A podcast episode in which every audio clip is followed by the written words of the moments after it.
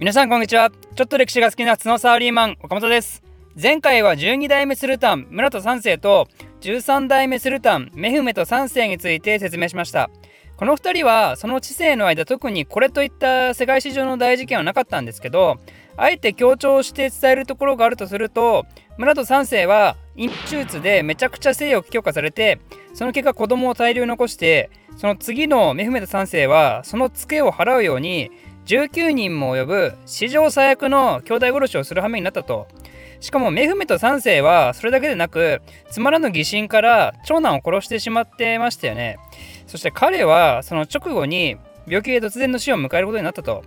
ということでメフメト3世の若すぎる死そして後継者候補の長男も殺されてしまったことでこの時点で残された王子は13歳のアフメトとさらに若いムスタファの2人だったんですね。さすがにこれは兄のアフメトが14代目のアフメト1世として即位することになるんですけど実はこの14代目スルタンの以降今回説明する話ではですねさまざまなオスマン史上初となるような異様な大事件が立て続けに起こることになります。ということで今回はそんな当時のオスマン帝国内にはびこっていた異様な雰囲気オスマン帝国の変化の兆しっていうものを少しでも感じ取っていただければと思います。まず変化その1として挙げられるのが兄弟殺しの終焉です。アフメと一世はまだ13歳と若くて子供もいない状態だったんでやはりこの場で唯一のオスマン血統を持つ弟を殺すのはさすがにリスクがありすぎたわけですね。またその前のメフメと3世の兄弟19人殺しね。これもちょっとインパクトがありすぎてやっぱオスマン世論的にももういいんじゃない？そういうのって感じになってたわけですよ。ということで、弟ムスタファは殺される事態免れて、そんでその後のスルタの即位に関しても、兄弟が自動的に処刑される文化めでたくなくなったわけですね。でも、その兄弟たちは殺されないにしても、やっぱり自由に子供をポンポン作られると困るわけで、彼らは宮殿の奥深くに閉じ込められて隔離されるわけですよ。この制度をまるで飼われた鳥だねってことで鳥かご制度と呼びます。つまりアフメと一世の弟ムスタファはオスマンの鳥かごに一番最初に入った人物だったわけですね。この鳥かご制度っていうのは一見非常に人道的でようやくオスマンも野蛮な文化から脱出したかみたいな印象を持つかもしれませんけどでもねやっぱりこれはオスマン帝国の安定を揺るがすことになる一大変化だったんですよ。なぜならスルタンの控えが常にその地勢中にいるってことでしょう。だから仮にスルタンが殺されるようなことがあっても仮のスルタンがいくらでも確保できたんでスルタンの裏にいる権力を握りたい勢力が暗躍するようになってしまうんですよ。兄弟殺しっていう制度は確かに目を塞ぎたくなるような慣習であるんですけどこれは王位継承のための無駄な争いを制限する制度であったのに対して鳥かご制度っていうのは一見人道的に見えるけどイスタンブールにおける党派形成と対立構造を生み出す役割を持ってしまったわけですね。でアフメット1世の話に戻しますけど彼が即位した時はまだ東西でハプスブルク家とサハビー朝との構想が続いてたんですね。ちなみにサハビー朝の英雄アッパース1世はこの時代の人物ですね。でアフメト1世の時代にこの2つの国とは一度和平を結んで戦争を終わらせます。だけど彼の時代は前回説明した国内の動乱であるジェラーリー反乱に悩まされるんですよね。厳しい徴税に苦しんだ没落農民たちを中心として引き起こされた反乱ですね。なんでスルタンにとっては依然として苦しい状況が続いてたわけですけど苦しいのは反乱だけじゃなくて彼の胃痛もすごかったみたいでその胃痛が原因でなんとアフメト1世は27歳の若さで死んでしまいます。そしてその後継者で15代目のスルタンに即位した人物が鳥かご制度で命を救われていたあの弟のムスタファです。彼が15代目スルタンのムスタファ1世として即位することになりました。アフメト1世には子供がいたんですけどやはりアフメト1世がそもそも若いこともあってその子供もまだまだ子供なんですよ。なんで弟のムスタファがスルタンとして即位したと。つまりこれによって全スルタンの子供ではなく兄弟が即位するっていうこれまたオスマン史上初の事件が起きたわけですよ。ムスタファっていう人物はオスマン史上初の鳥かご制度を利用した人物であってオスマン史上初の形でスルタンに即位した人物となったわけですね。でもムスタファ一世はねちょっと心に闇を抱えていてなんとスルタンなんて私にはできないって言って わずか96日で自主退位をすることになります。ということで、その次の16代目スルタンには、今度はいよいよアフメト1世の息子が即位することになります。この時もわずか13歳、くしくも父親のアフメと一世が即位した時と同じ年齢なわけですよそんな彼の名前はなんとオスマンあの伝説の建国者オスマン・ベイの名前を継ぐ人物で16代目にしてオスマン2世が登場することになったわけですね。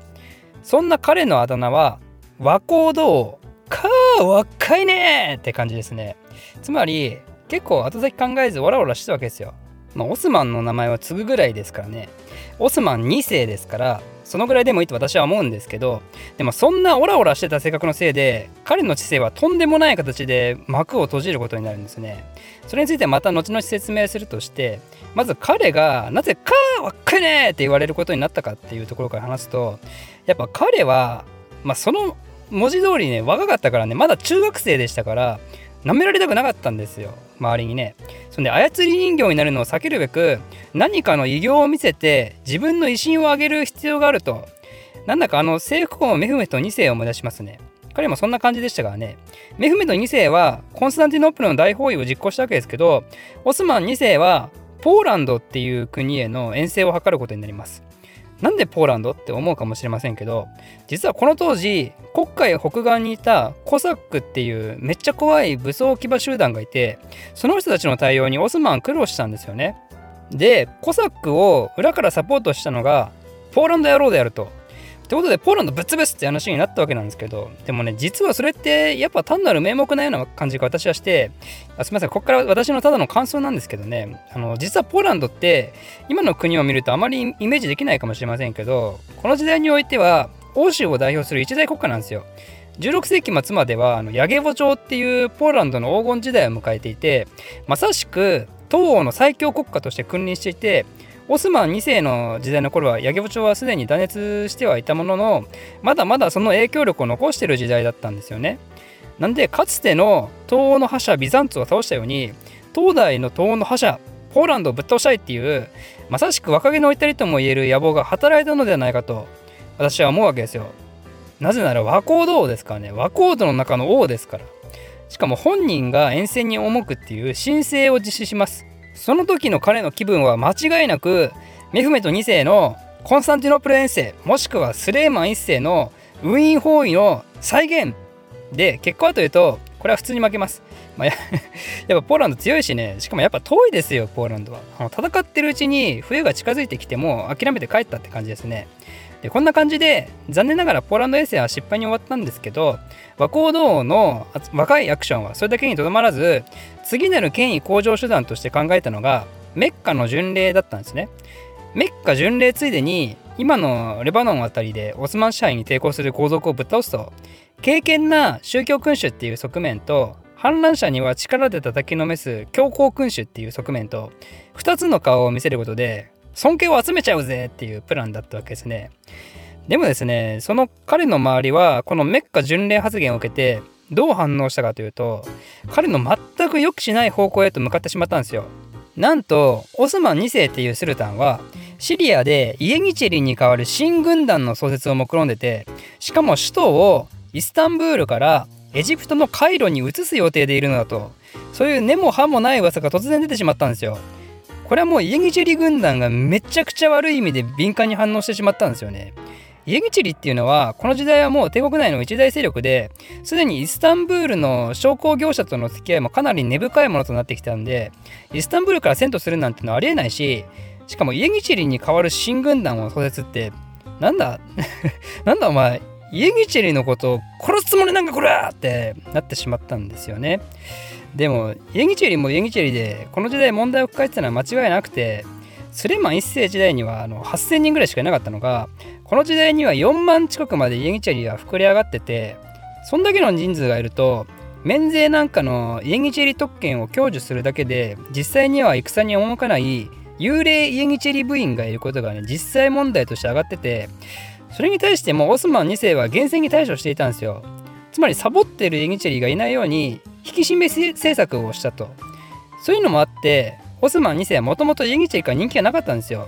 それに合わせる形でこんな噂が立ってしまったもんだからついにですね怒りに燃えるイエギチェリーは一線を越えてしまったんですよね。つまりスルタンの処刑です。イエギチェリーの放棄によってオスマン2世は処刑されてしまったんですよ。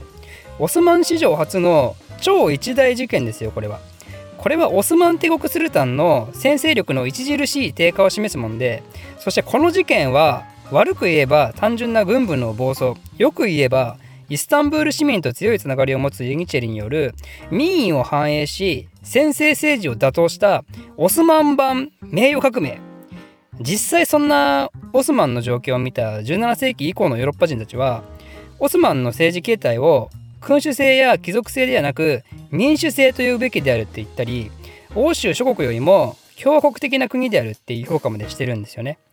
これはね非常に面白い観点だなって私は思いました。ただのユニチェリの暴走ではなく実はオスマン帝国は名誉革命だったと。その被害者がその国の名前を継ぐオスマン2世っていう人物っていうねまさに運命的なものを感じざるを得ないと。そしてそんなオスマン2世が処刑された後次のスルタンとして即位したのがなんとあのスルタンなんて私にはできないって言ってわずか96日で自主退位したムスタファ1世がね再度スルタンとして復位することになります。オスマン王家視点で言うと全く夢も希望もないような状況ですけどどうなる？オスマン帝国！岡本個人ツイッターアカウント開設。興味ある人は岡本歴史で検索してください。私の非生産的なつぶやきに興味ある方は是非フォローお願いします。ではまた。